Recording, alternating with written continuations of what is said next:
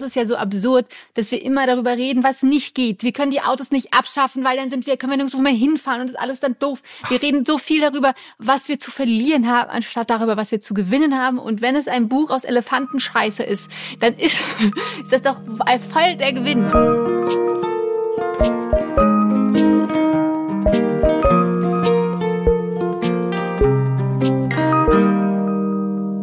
Einen wunderschönen guten Tag und herzlich willkommen bei Hallo Hoffnung, der Podcast, der euch manchmal runterzieht, aber auf jeden Fall immer wieder hochhebt. Bist du da, Finn? Ich bin da. Ah, ja, ich bin, ich bin auch da. Äh, mein Name ist Christiane Stenger. Ich bin Hobbypuzzlerin, ähm, uh. Buchautorin und Podcasterin mit dem wunderbaren Stefan Finn Spielhoff. Ich bin auch Hobbypuzzlerin. Ich bin auch Autor und auch Podcaster.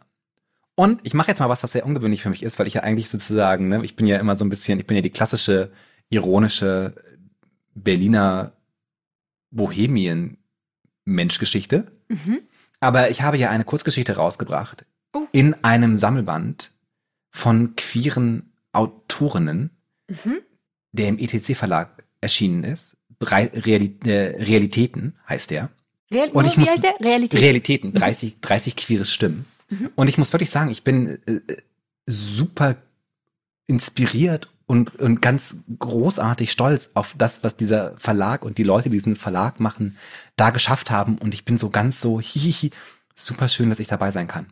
Weil es einfach so diese Leute, die dann so darüber schreiben, wie sie so drauf sind, was sie so erleben, worüber sie sich Gedanken machen das ist einfach wahnsinnig inspirierend und also führt auf so ganz großartige Wege, wo ich so denke, vielen Dank, dass ihr mir das gesagt habt. Vielen Dank, dass ihr diese Texte geschrieben habt.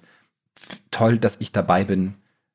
Ihr seid ja, das alle ist mega toll. gut. Ich kann es auch wirklich nur empfehlen. Ich habe deine Geschichte auch schon gelesen. Ähm, also ich bin begeistert. Ich kann das, ich kann nur noch sagen, das Realität. Bestell, das, das, Buch ist jetzt ja auch raus, das heißt, man kann es bestellen, bestell es und das, ich sage dir, du wirst einfach auch die ganze Zeit äh, ausrasten und dich freuen, was da für Geschichten erzählt werden.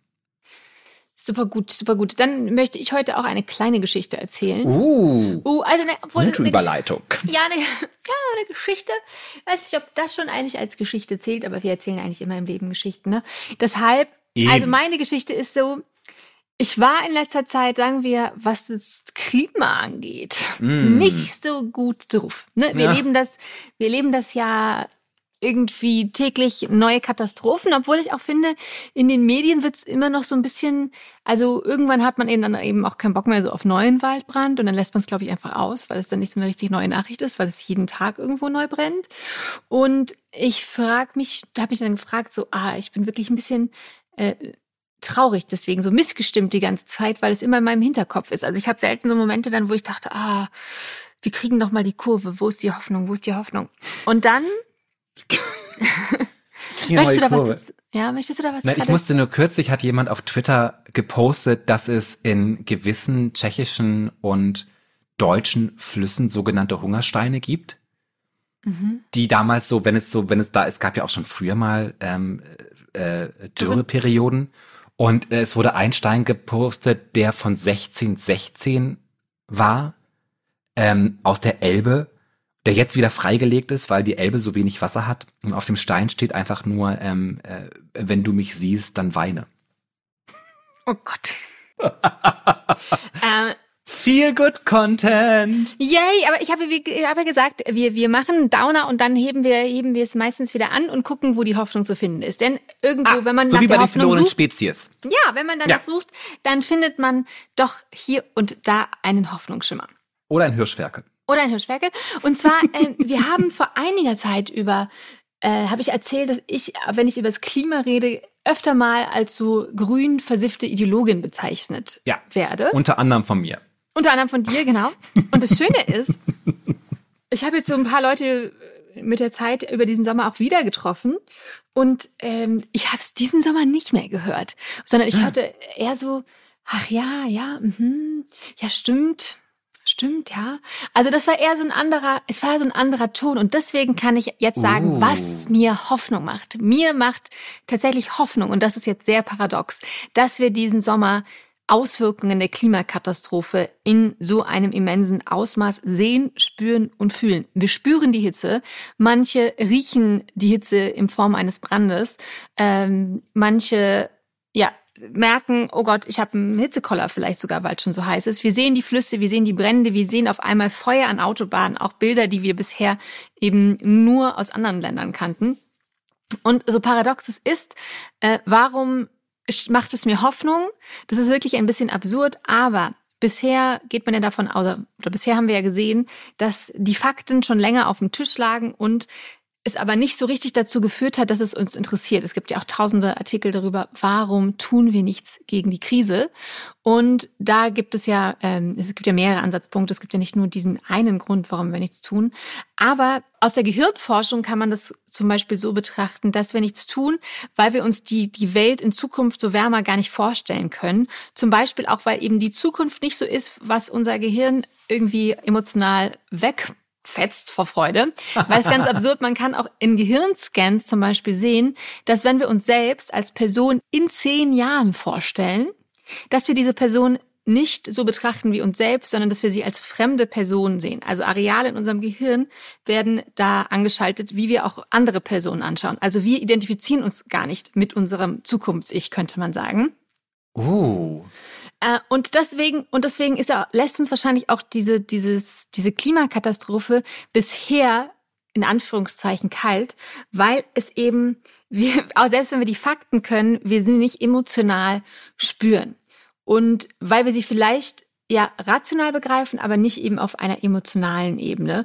Und deswegen glaube ich vor allem auch so, so Menschen, die sich für das Klima einsetzen und da was tun, die haben einfach den Unterschied auch im Gehirn, dass die Zukunft sie emotional wirklich toucht. Das könnte zum Beispiel ein Erklärungsansatz sein. Muss natürlich auch nicht sein. Aber an sich verdrängt man ja ähm, aus, auch aus drei verschiedenen Gründen. Einmal aus sozialen Gründen, weil wenn die anderen nicht in Panik geraten und immer noch in Urlaub fliegen und äh, sich einen neuen SUV kaufen, dann kann es ja nicht so schlimm sein, dann kann ich das auch machen. Stimmt. Dann ist, genau, ja. Das ist ja dieser soziale Punkt, der uns ganz, ganz doll abhält. Und es gibt auch natürlich den zeitlichen Faktor, ne? wenn wir denken, ja, also, ja, das wird ein bisschen wärmer in 100, 200 Jahren. Ich meine, ganz ehrlich, was betrifft das denn mich? Ja. So, bis dahin bin ich sowieso längst unter der Erde. Und es gibt natürlich auch diese, diesen räumlichen Faktor, natürlich, wenn es jetzt in Australien brennt, dann ist das furchtbar schlimm und die Koalas tun einem leid, auch emotional, aber ich habe eben diese räumliche Distanz, weil es ist abstrakt. Ich sehe es im Fernsehen, ich sehe Bilder in einer Zeitschrift oder im Internet, aber mein persönliches Leben ist davon nicht betroffen. Hm. Diesen Sommer ist es aber wahrscheinlich anders, weil jeder die Hitze spürt, jeder vielleicht in einen Urlaubsort fährt, sieht, wo es auch irgendwie anders aussieht als sonst, weil irgendwie der Wasserpegel niedrig ist. Man mit dem kein Köpfer in den Gardasee machen darf, weil man sich den Kopf aufschlagen könnte, weil das Wasser so niedrig ist. Also auf einmal hat die Klimakrise, zeigt sie sich in meinem persönlichen Alltag oder Umfeld.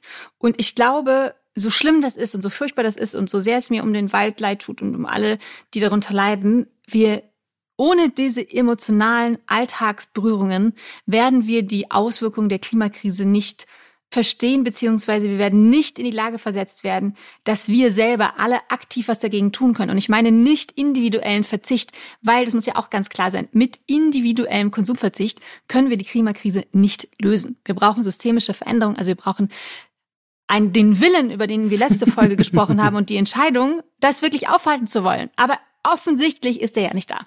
Und weil ich hoffe, dass, äh, weil wir in einer Demokratie leben und die Stimme des Volkes ja tatsächlich auch Gehör findet, dass wenn wir uns wirklich dafür einsetzen, dass wir sagen, so jetzt hier an dieser Stelle bis hierhin, aber nicht weiter, dann habe ich Hoffnung, dass wir es vielleicht doch noch wuppen werden und wir zumindest auch die Kurve kriegen, dass es eben ähm, weniger schlimm wird. Und das macht doch mal Hoffnung. ich finde es sehr schön, einfach zu sagen, ja, äh, wie gut das alles so schlimm ist gerade. Weil es ist ja schon schlimm. Ich glaube halt, ich bin halt kürzlich, haben wir den Vater meines Freundes besucht, der wohnt an der Ostseeküste. Und am Tag, als wir losgefahren sind, war genau der Tag, an dem dieses Munitionslager im Grünewald angefangen hat zu brennen. Mhm. Und da habe ich so gedacht, so ja, man fährt halt jetzt so in den Urlaub, während so hinter einem der, der Wald in Flammen steht. Also ja. das ist jetzt einfach so, das, das ist jetzt normal. So machen wir das jetzt einfach ich finde es auch super interessant zu sagen, die Idee, natürlich, ich bin in der Zukunft bin mir total fremd. Das bin ich ja gar nicht. Ja. Es gibt den Philosophen John Locke, der sagt, eigentlich können wir nur, sind wir nur das, an das wir uns erinnern können. Also wenn ich irgendwas getan habe und das aber nicht mehr weiß, dass ich das getan habe, weil ich zum Beispiel irgendwie super betrunken war oder so oder einen Schlag auf den Kopf bekommen habe, dann bin ich das eigentlich auch irgendwie nicht gewesen.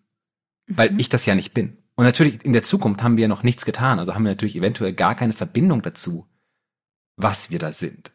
Wir haben also gar kein Mitleid mit unserer zukünftigen Persönlichkeit. Mhm. Weil den kennen wir ja gar nicht. Genau. Das ist total spooky. Ich habe auch kürzlich, kürzlich auch ein Science-Fiction-Buch gelesen, wo es darum ging, äh, wie man in einem Science-Fiction-Universum äh, sicher lebt. Und da gab es eine der Regeln, wenn du dir selbst begegnest, töte dich.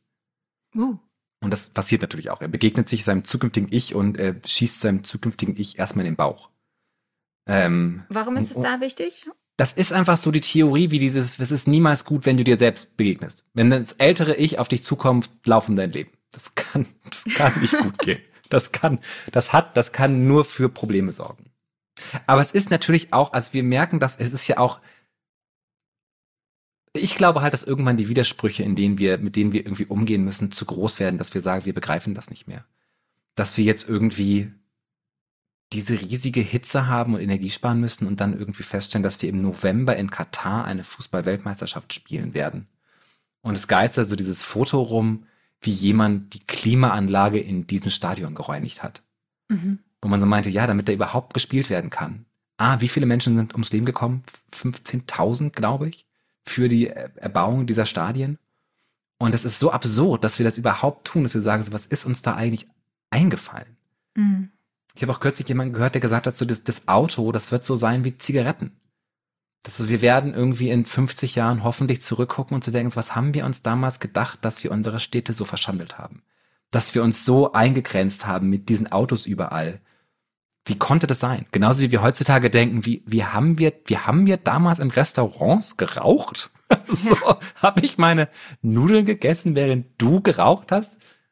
Seltsam, weil ja rausgehen und rauchen auch total möglich ist. Ja, ja, die, die, die Menschheit ist halt aus dem Mangel heraus gestartet und wollte immer mehr und mehr produzieren, immer günstiger und mehr, mehr, mehr. Und wir sind halt definitiv schon lange übers Ziel hinausgeschossen. Längst. Beziehungsweise, ja, also vor allem, weil auch dann, ne, wir haben so viel erreicht, was wir alles bauen können, aber was mich auch ein bisschen nervt, wir haben so viel Überfluss auf der einen Seite, aber noch immer noch nicht die, die, die Grundnahrungsmittel für die Welt gelegt. Aber die anderen äh, jetten schon mit dem siebten Privatjet irgendwo hin, während andere noch nichts haben. Ich weiß es nicht. Das, das finde ich auch, das finde ich auch doof, dass wir so sehr übers Ziel hinausgeschossen sind und dann noch nicht mal alle mitgenommen haben. Und das, das ist halt, ja, ja, das ist auch eine meiner Lieblingssachen, über die ich zurzeit nachdenke. Ich denke so, ich glaube, ich könnte mit diesem ganzen kapitalistischen System und der Klimawandel eher leben, würde es uns allen gut gehen. Aber das Problem ist halt, dass dieses Wirtschaftssystem, das wir da erdacht haben, das uns so, das versprochen wurde, als das wird uns den Wohlstand sichern, halt irgendwie gleichzeitig das Klima zerstört, wahnsinnige soziale Ungerechtigkeit schafft. Auch dieses Versprechen, in einer globalisierten Welt führen wir keine Kriege mehr, sich halt in letzter Zeit natürlich, also schon immer total falsch war und jetzt halt durch den Krieg in der Ukraine nochmal wirklich so, so richtig, richtig falsch. Und wir gleichzeitig, und ich merke das ja in meinem Freundeskreis, wenn ich so Nachrichten lese und so Think Pieces merke, dass wir eigentlich alle unglücklich sind. dass so alle irgendwie sich in ihrem Leben extrem unwohl fühlen und traurig sind und sich überfordert fühlen und irgendwie Burnout haben und jetzt irgendwie auch natürlich durch die Pandemie mit einer, mit einer, mit einer Krankheit konfrontiert sind, die sie irgendwie im Leben wahnsinnig ähm, einschränkt, dadurch, dass sie halt irgendwie Spätfolgen entwickeln und so. Und ich denke mir halt so, ja, das ist halt noch, wenn es uns halt gut gehen würde, wir alle mega glücklich wären, würde ich sagen, okay, ich kann mit dem Klimawandel umgehen, aber es ist ja irgendwie nicht mal das ist es irgendwie wert. Also, also du könntest damit umgehen, wenn wir das äh, Paradies erschaffen hätten ja. und uns damit selbst zerstören. Ja, wenn wir Würden, alle dann könnten wir ja, dann könnten wir könnte man sich damit anfreunden, weil wir kurz im Paradies waren. Ja. Alle alle, alle und jetzt gehen können, glücklich im Paradies, ja. Genau, aber wenn wir haben wir uns eigentlich. Fett und glücklich sterben würden alle mhm. zusammen, würde ich sagen, okay, dann war es das aber wert. ja, aber wir, aber wir laufen wir halt in die Apokalypse, ja. hungrig, zerstören wütend, uns dabei mental, traurig, umweltmäßig. ja. perspektivlos. Wir fragen, wir, wir sehen irgendwie alle keinen Sinn mehr im Leben. Was, aber woher kommt das? Dann müssen wir also jetzt hier finden, wir alle keinen Sinn mehr im Leben. Es gibt ja diese ganz großen Texte sozusagen, die sozusagen so dein, dein Job ist nicht dein Sinn im Leben, ne? Wo zu sagen, was ist der Grund, warum ich hier bin? Und sagen, wieso machen wir das überhaupt? Das, der, der Sprung war jetzt sehr groß, aber ich bin halt immer so im Überlegen, dass uns dass mir so eine ganz große spirituelle Komponente fehlt, die uns irgendwie so anweist, wie wir halt irgendwie mit uns selber klarkommen und glücklich sind. Aber stattdessen laufen wir halt irgendwie umher und konsumieren wahnsinnig viel, weil wir halt irgendwie auf der Suche nach dem sind, was wir irgendwie sind. Und wir denken halt, aber wenn ich halt dieses Auto habe, dann bin ich ja dieses Auto und das ist ja dann gut, weil dann bin ich ja was, was ich vorher nicht war. Ja. Das meine ich mit Sinnlosigkeit. Und auch wieder die Gewöhnung daran. Wir sind so bequem geworden und die Bequemheit macht uns wahrscheinlich auch unglücklich. Um aber jetzt aus diesem kleinen äh, tiefen Tal wieder rauszukommen. Weil ich mm. habe ja gesagt, ich ziehe uns hoch. Und meine Hoffnung ist ja, weil wir es jetzt begreifen, ja. wie schlimm es ist. Und ich glaube, deswegen sind die Leute ja auch gerade so schlecht drauf oder zweifeln, weil, sie mehr, weil wir jetzt aufwachen und merken, hupsi, worin leben wir eigentlich? Hupsi, hupsi. My bad. Ja, das, das ist schon einerseits ähm, die, die, der Hoffnungsschimmer und Jetzt, jetzt kommt mein Hoffnungsschimmer für heute. Jetzt geht's los. Ich habe nämlich neulich äh, von einer Freundin, die, die war in Thailand, okay gut, wenn CO2-Abdruck muss man jetzt nicht reden, aber sie hat mir ein kleines Buch mitgebracht und weißt du, woraus das gemacht war? Palmblättern. Nein, aus Elefantenpuh. Aus Elefantenkacker. Oh, sehr Und es ist so, ein, es ist ein eco-freundliches, naturally built Outdoor Museum Park Focused Buch. Ähm, das stimmt natürlich, ich habe es falsch vorgelesen. Aber es, ist, es besteht einfach aus Elefantenpuh. Also es ist mag Elefantenexkrementen. Genau.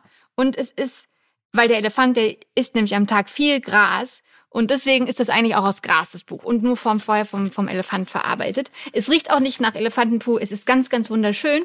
Und vielleicht ist es einfach back to, back to nature, wäre natürlich der Slogan, einfach ein bisschen weniger Öl, mehr Natur. Also was dir Hoffnung macht, ist, dass deine Freundin dir ein Buch aus Elefantenscheiße mitgebracht hat. Ja. Das ist deine Antwort auf die Fragen des Lebens große Sinnlosigkeit der Zerstörung der Welt. Nein, weil, weil es, weil, weil es ein, ein Zeichen dafür ist, dass es ja auch anders gehen könnte. Und das ist ja so absurd, dass wir immer darüber reden, was nicht geht. Wir können die Autos nicht abschaffen, weil dann sind wir, können wir nirgendwo mehr hinfahren und ist alles dann doof. Wir reden so viel darüber, was wir zu verlieren haben, anstatt darüber, was wir zu gewinnen haben. Und wenn es ein Buch aus Elefantenscheiße ist, dann ist, ist das doch voll der Gewinn. Ich bin total bei dir. Ich glaube, eines der ganz großen Probleme ist, dass wir theoretisch alles, was wir brauchen, schon längst da haben. Ja. Ich bin mir, dass wir so jede, wir müssen, wir brauchen keine neuen Technologien wirklich. Wir brauchen keine neuen. Eigentlich haben wir alles, ist schon, die Antworten liegen längst vor uns. Wir müssen es eigentlich nur tun. Wir müssen, deshalb, ich muss nochmal zurückkommen auf diese grauenhafte Folge, wo du mich gecoacht hast. Mhm. wie ich klimafreundlicher werden kann. Und nicht so nee, wahnsinnig angefasst gesagt, davon. Nicht, genau, nicht klimafreundlich. Das wollte ich gar nicht von. Ich wollte nicht, dass du deinen individuellen Konsum änderst. Ich habe nur gefragt, was könntest du gegen das Klima tun? Und du hast dich ja entschieden, du möchtest dich engagieren. So und das war, ich war, es war ja wahnsinnig unhöflich von dir, das zu tun, weil man halt so, weil es halt, weil du mich halt so festgenagelt hast und meine eigene ähm, Scheinheiligkeit mir offenbart hast. Aber ich kann total sagen, ich habe dann wirklich mich umgehört und auch jemanden, eine Organisation angeschrieben. Ich wurde dann angerufen von jemandem, einem sehr netten Herrn, der mir dann so gesagt hat, was man alles tun kann und der mich unter anderem darauf aufmerksam gemacht hat, dass es natürlich schon längst eine Plattform gibt in Berlin, Freiwillig Grün, also freiwillig wie Icke, mhm. ähm, wo ganz viele verschiedene Angebote sind, wie man sich ehrenamtlich engagieren kann. Von wir sammeln Müll zu du beantwortest Telefone. Und da habe ich mich jetzt schon, habe ich schon ein paar Leute einfach angeschrieben. Sehr viele Leute haben im Moment Corona. Mhm. Sehr viele Leute sind auch im Urlaub, was ich einen guten Mix finde. Mhm. Fand es aber dann so aufregend, ähm, dass man merkt, wie viel dann doch sehr schnell möglich ist, wenn man handeln will. Und hast du schon was gemacht auf der Internetseite? Also ich habe mich, ich habe wie gesagt mehrere Leute angeschrieben. Ich habe bis also, jetzt noch nichts zurückgehört, weil halt also, Leute weil im Urlaub so, sind ja. und Corona. Also die erste E-Mail, die ich geschrieben habe, kam zurück. Ich bin im Urlaub. dann musste ich woanders hinschreiben. Dann kam es zurück. Nein, nein, nein, nein. Ich bin, ich arbeite hier einfach nicht mehr. Und dann habe ich halt den Herrn angerufen, der mich dann drei Tage später angerufen hat. Ach cool. Und dann habe ich freiwillig Grün angeguckt und da habe ich jetzt auch ein paar Leute angeschrieben, wo ich aber noch kein Feedback gehört habe. Aber wenn sie sich nicht melden, schreibe ich halt noch zehn andere Leute an. Richtig cool. Finde ich super. Und das fand ich halt so, ich glaube, das ist halt dieses, was wir immer vergessen ist, wie viel wir in der Lage sind zu handeln. sondern ja. wie viel, wie man im Englischen sagt, Agency wir besitzen. Und dass wir diesem ganzen Phänomen, das uns da begegnet, nicht einfach nur ausgesetzt sind, sondern wir können entscheiden, was wir tun wollen. Und in dem Moment, wo du was tust, überwindest du ja auch deine Traurigkeit in dem Sinne, dass alles so doof ist gerade. Und deswegen ist es ist ein doppelter Grund, sowas zu machen. Es ist eine wahnsinnige Freude, festzustellen, dass man in der Lage ist zu handeln. Ja. Vielen Dank, dass du mit mir über Elefantenscheiße geredet hast. Sehr gerne, es war mir ein Fest. Es war mir eine große Freude. Elephant Poo Paper. Elephant Poo Paper. Liebe Christiane. Lieber Finn. Wir, wir hören uns nächste Woche wieder. So machen wir das. Ich freue mich schon sehr drauf. Es war reizend. Liebe Menschen, die uns zugehört haben, folgt uns gerne auf Instagram. Abonniert diesen Podcast gerne. Sagt gerne anderen Leuten, dass sie diesen Podcast abonnieren wollen. Und findet doch mal raus, ob ihr nicht auch irgendwie noch viel mehr machen könnt. Auch nicht viel mehr, ist falsch. Nur ein bisschen. Ein bisschen mehr machen könnt. Warum auch nicht? Check it out. Es macht vor allem glücklich. Vor allem das. Und gibt Hoffnung. Und damit Und Hoffnung. bis nächste Woche. Bye, bye, bye, bye, bye, bye, bye, bye. bye.